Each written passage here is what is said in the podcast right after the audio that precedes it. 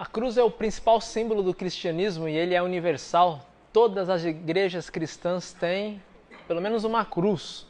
E na verdade a cruz é um instrumento de morte, é um instrumento de tortura que vem lá do Império Romano, que herdou o mesmo instrumento dos persas. Era uma das formas mais dolorosas de morrer, porque você não morria de hemorragia, você não morria com um tiro ou com uma espada, você morria na verdade de asfixia e cansaço. Você não conseguia respirar naquela situação, para respirar você precisava se apoiar nos cravos e fazer força então para inspirar e fazer o ar sair do pulmão. Se você é crucificado, você respira e sente dor, você morre sem ar, que foi o que aconteceu com Jesus. Então, um símbolo bastante grotesco. E aí a gente pensa assim: por que Jesus teve que morrer na cruz?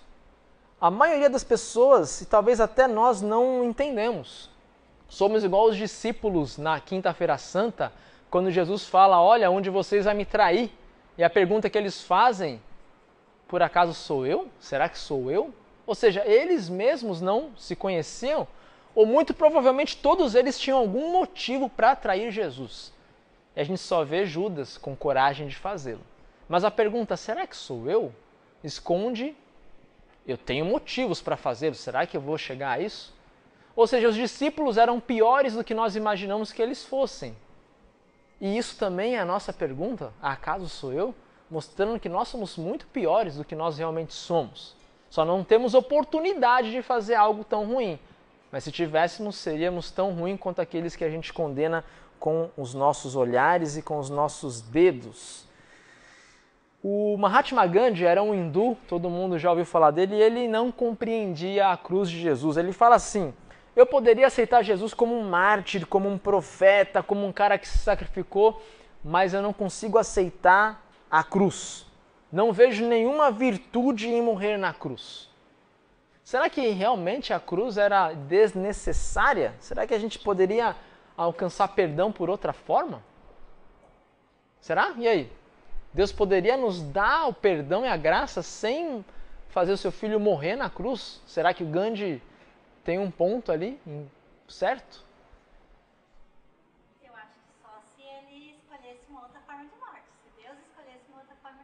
se Deus escolhesse uma outra forma de morte, mas a morte a gente tem. Mas se Deus é onipotente, ele não teria tipo inúmeras possibilidades de decretar o perdão? Poderia, né? Por que, que ele escolhe a pior forma para ele próprio, que é mandar o filho dele morrer na cruz? Ele poderia ter escrito na galáxia X, hoje a gente teria vendo um seriado ali, ah, tal, na galáxia não sei quanto, está escrito em hebraico, vocês estão perdoados.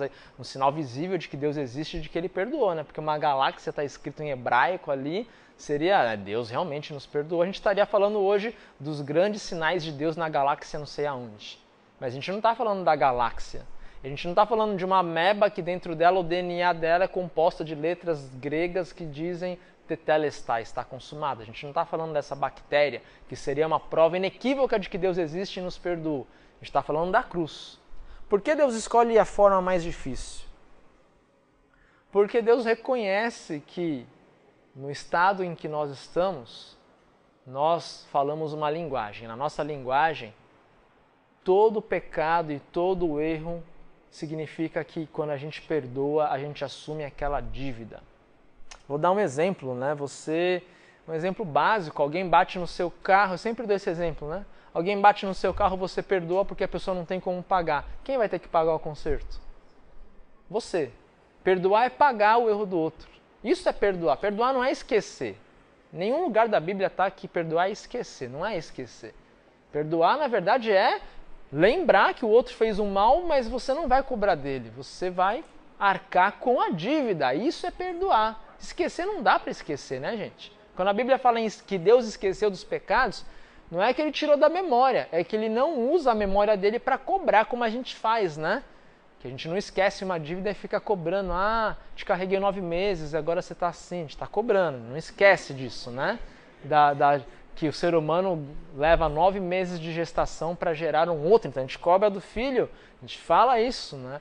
esquecer não é tipo, ah, eu esqueci que eu gestei meu filho, né? Esquecer é não levar isso em consideração para falar com meu filho exigir dele de alguma coisa. Então, eu matei no peito essa, digamos, dívida biológica que eu tive, porque eu emprestei meu corpo, de certa forma, para o meu filho nascer.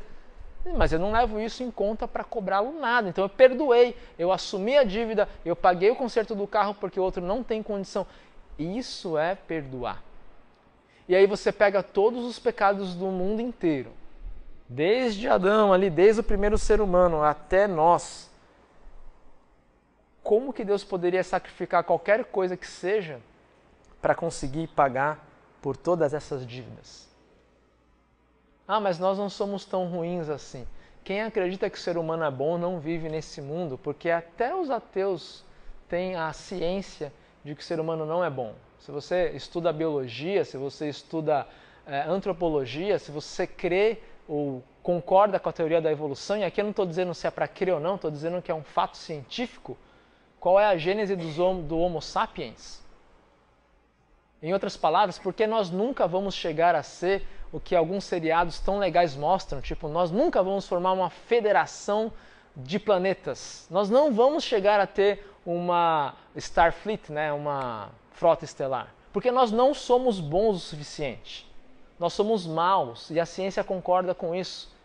Ah, mas como, pastor? Como a ciência concorda com a Bíblia de que nós somos maus em essência?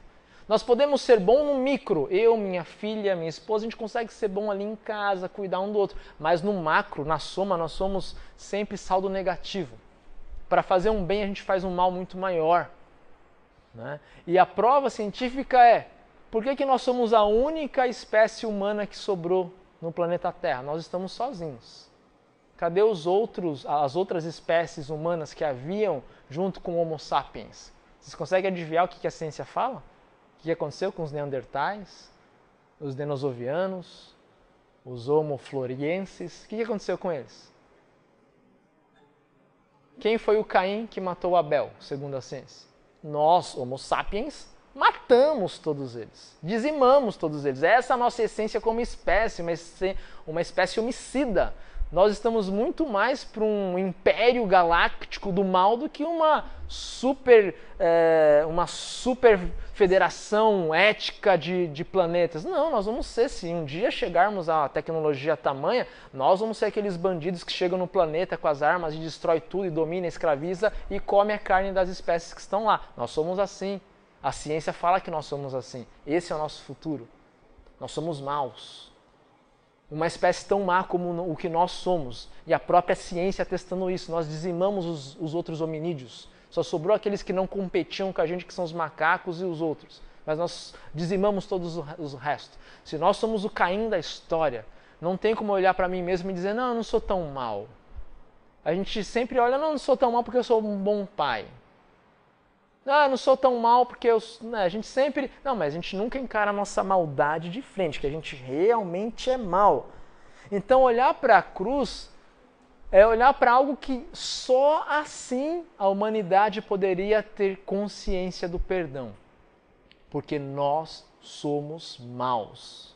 Nós somos pecadores. Ah, mas a minha filha não é. A sua filha é má, sim. Você que não quer enxergar.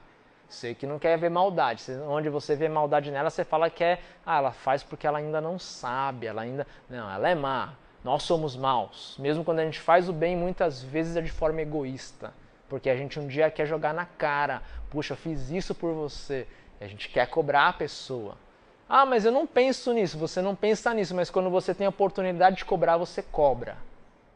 Você pode não pensar quando você fez o bem, mas você vai usar isso provavelmente para dizer: eu fiz isso. Eu lavei louça a semana inteira passada e agora você vem aí falar mal porque eu bati a porta do carro do jeito que não é para bater. Pô, você não reconhece. A gente joga na cara a bondade que a gente faz. Ou seja, o bom que nós fazemos muitas vezes é para de certa forma jogar na cara dos outros, dos filhos, do marido e da esposa.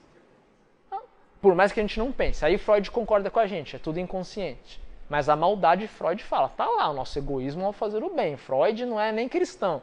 Ele concorda comigo, né? De que a gente faz o bem, na verdade, para um dia cobrar e jogar na cara da pessoa. Mesmo que a gente não tenha consciência, tá no inconsciente isso. A gente é, é assim. E aí, nós vamos para os martelos e para os cravos. Por isso que os, o martelo e o cravo foi necessário. Deus não poderia simplesmente decretar o perdão ele tinha que fazer alguém pagar. A ira de Deus tinha que ser derramada em alguém. Se Deus derramasse em nós, nós nem nasceríamos direito. Então Deus escolhe derramar a sua ira desse pecado que nós somos no filho dele. E o próprio filho aceita receber os pregos e ouvir o som do martelo batendo na sua carne, entrando nas suas, ah, na sua, nos seus músculos, por amor a nós. Porque ele nos amou. E quando a gente tem consciência de quão assassino nós somos, de quão mal nós somos, o amor de Deus é ainda mais incompreensível. Como Deus pode ter amado, amado uma humanidade dessa forma? E aí o Gandhi está certo. Como entender uma cruz? como entender que Deus, tendo a escolha de dizimar a humanidade na sua essência ali, na sua, no seu princípio, escolhe né, ver a história acontecer, ver o saldo negativo que nós geramos e para salvar a gente na cruz.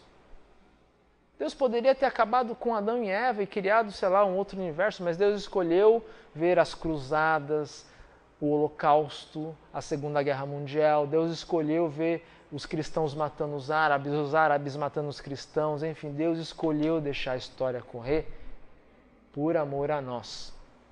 E aí, quando a gente entende o amor de Deus e todas as possibilidades que ele tinha e entende a cruz, a nossa pergunta não é assim: puxa, Deus foi injusto porque morreu aquela criança e não morreu aquele assassino. Mas se a gente entende que todas essas tragédias, de certa forma, Deus permitiu que a história acontecesse por amor a toda a humanidade, a gente consegue entender também que a tragédia, mesmo não sendo vontade de Deus, mesmo assim, por Deus permitir toda a história humana acontecendo, mostra que Deus é compassivo e misericordioso com quem morreu e com quem matou. E com todos nós. E aí, os pregos e o martelo são um símbolo supremo do que Jesus fez em nosso lugar.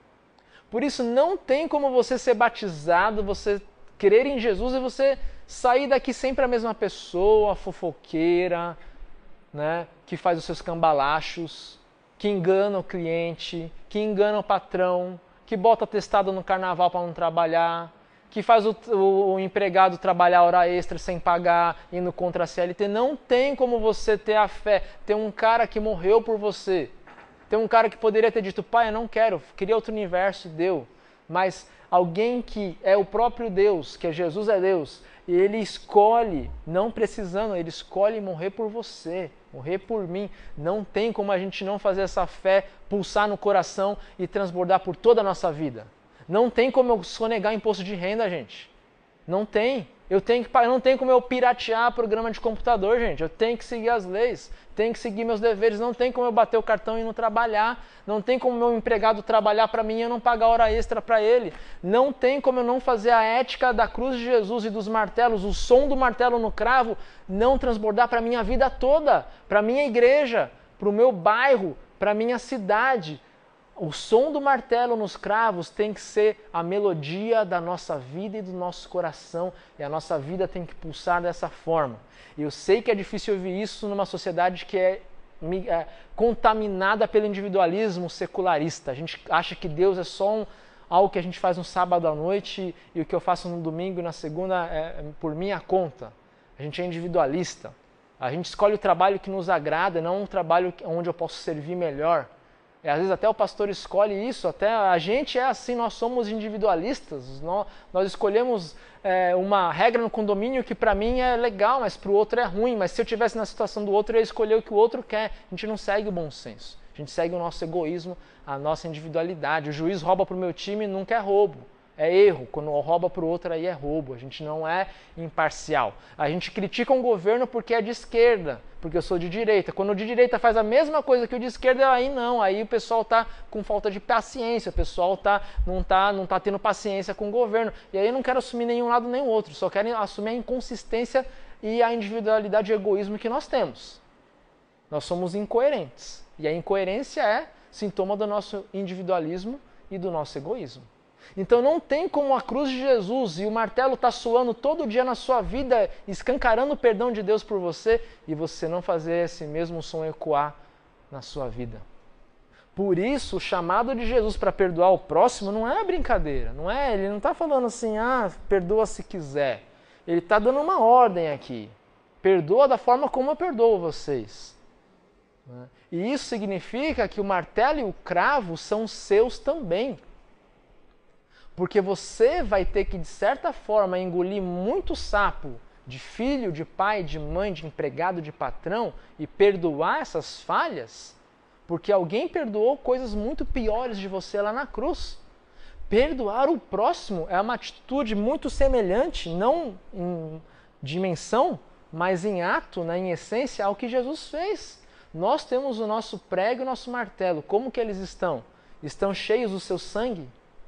Ou estão intactos porque você não perdoa ninguém? Porque você, você nunca esquece? Tipo Google, nunca esquece. Como que está o seu prego e o seu cravo?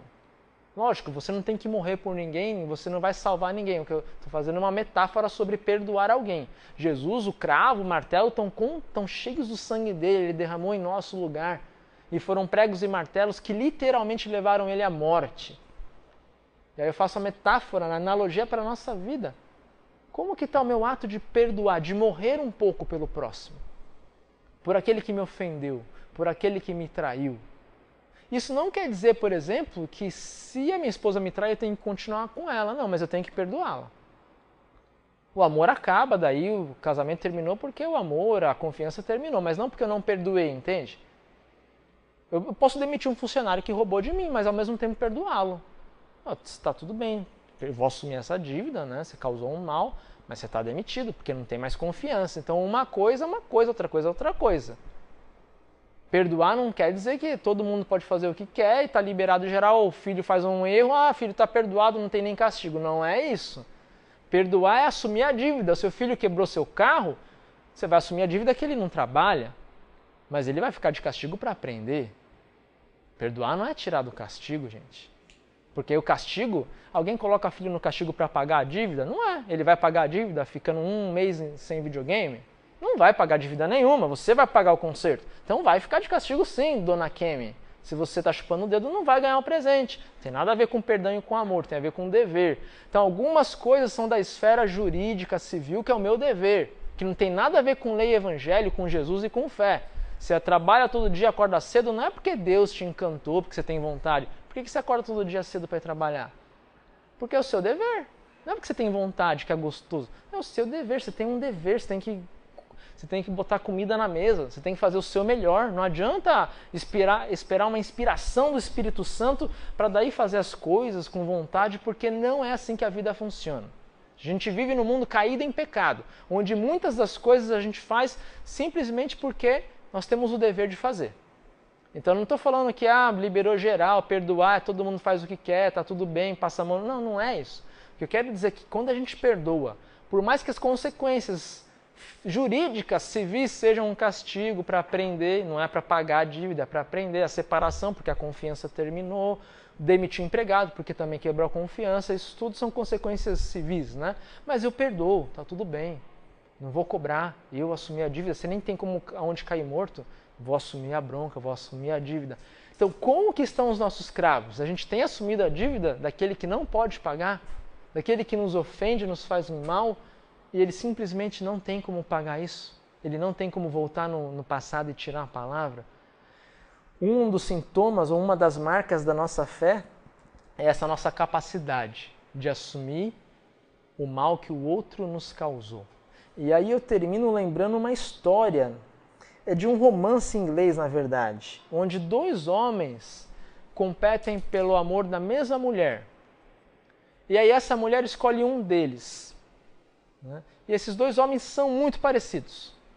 E o que, o que ficou de fora, o que foi escanteado, ele aceita. Por quê?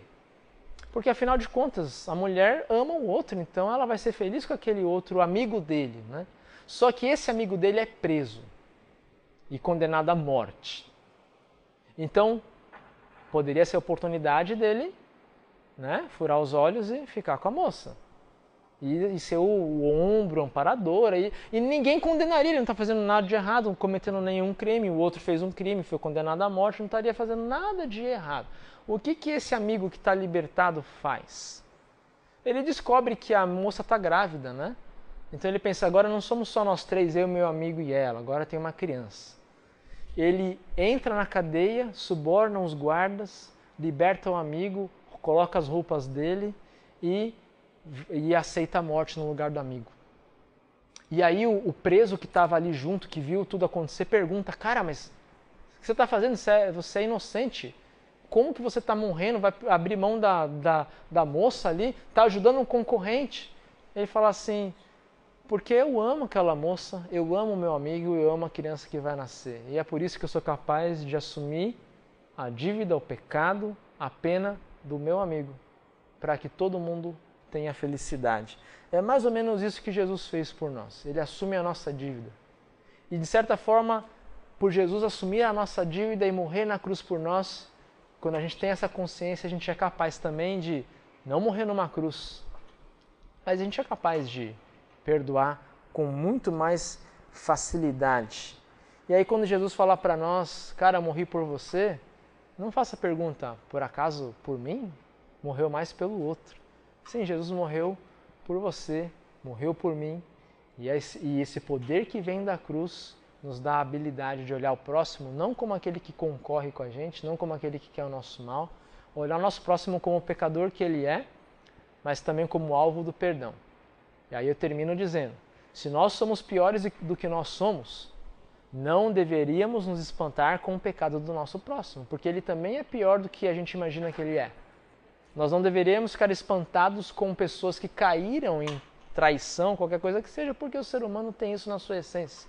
A gente deve sempre esperar o pior das pessoas, de certa forma, porque a essência nossa é má, como eu disse para vocês, mas ao mesmo tempo a gente tem que viver confiando nas pessoas e pedindo que Deus, com o seu Espírito Santo, dando aos cristãos e até aos não cristãos a capacidade de combater esse mal de certa forma e fazer o seu lado bom, o seu novo homem, cada vez mais prevalecer. Não é fácil, é difícil, mas acho que a pior, o pior caminho, né? A parte mais difícil Jesus fez por nós, que é nos dar salvação, perdão e vida eterna. Então, meus irmãos, que vocês carreguem os seus martelos e pregos, não precisa se sacrificar por ninguém mas que vocês tenham poder de perdoar, que o seu cravo esteja cheio do seu sacrifício pelo próximo. E faça isso não porque você vai jogar na cara de Jesus e vai ser um bom cristão. Faça isso porque é dessa forma que o cristianismo leva o evangelho para as pessoas. É dessa forma, quando um vizinho não recebe o que ele merece de você, ele vê: essa casa tem algo de diferente. Eles me denunciaram para a polícia, mas eles não estão me azucrinando, eles têm algo de diferente. É assim que seu colega de trabalho vai ver que você tem uma fé que te impulsiona não à vingança, mas ao perdão. Quando a gente enche nosso cravo com nosso sangue e sacrifício pelos outros, assim nós levamos muito mais o evangelho do que simplesmente entregando folheto e convidando para vir para o culto.